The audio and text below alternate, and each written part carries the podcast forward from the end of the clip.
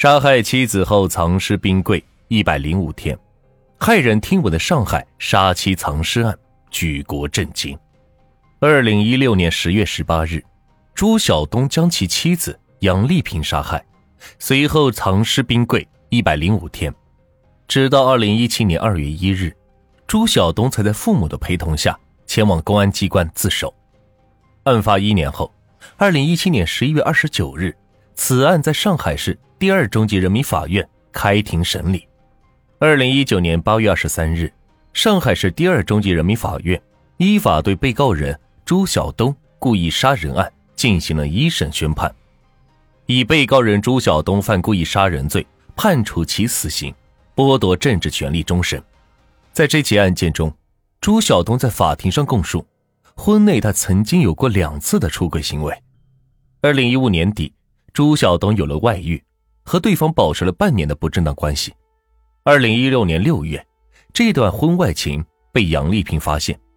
杨丽萍是十分的生气，朱晓东就此承诺与外遇对象断绝关系，并写下保证书。二零一六年八月，朱晓东与另外一名女性发生婚外情，但未被杨丽萍发现。朱晓东供述，他和杨丽萍通过朋友介绍认识，两人二零一三年开始恋爱，二零一五年领证，二零一六年五月置办了酒席。之后，杨丽萍住进朱晓东的家中。朱晓东回忆，婚后自己和妻子经常因为琐事闹矛盾。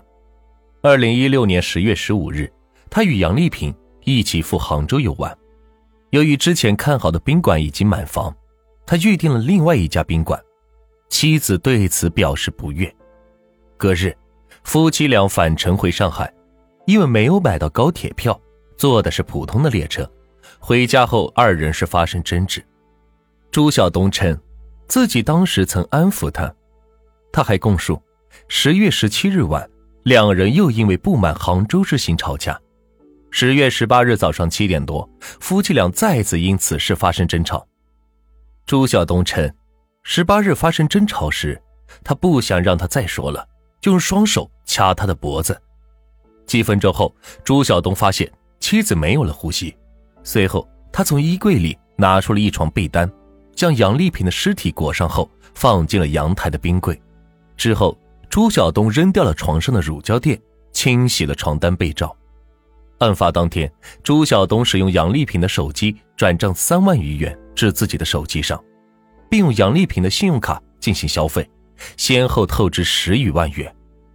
朱晓东还将一直养的宠物蜥蜴、十几条宠物蛇是送给了别人。此后的三个月内，朱晓东冒充杨丽萍，通过微信与亡妻的家人和朋友联系。杨丽萍的亲友曾在接受采访时回忆，案发后杨丽萍的微信一直在线，以至于他们没能第一时间注意到杨丽萍遇害。在微信上，家人曾询问杨丽萍为何不接电话，朱晓东以杨丽萍的身份回复说：“手机有点问题，打电话人家听不到声音，还没去修。”在家人询问近况时，杨丽萍则回复说：“最近好忙。”直到二零一七年二月一日，杨丽萍的父亲杨感莲六十岁生日的当天，原本在微信上答应回家吃饭的女儿，并未如约的出现。也就是这一天，朱晓东在父母的陪同下向公安机关自首，杨敢莲一家才知道女儿已经遇害。此时，距离案发。已经过去了一百零五天。朱晓东杀害杨丽萍是蓄谋已久，在无法隐瞒的情况下，才经由父母劝说前往公安机关投案，所以朱晓东并不具有自首的情节。二零一六年八月，朱晓东在网上采购的两本书，是指导他犯罪行为的第一个很重要的依据，一本叫《死亡哲学》，一本叫。死亡解剖台，书中是详细的描述了冰箱藏尸的片段，至于后来朱晓东杀害妻子后藏尸冰柜的手法是极为相似。不到一个月，朱晓东又在网上是购买了冰柜，所以律师怀疑朱晓东是有预谋的，他最终的意图是要抛尸。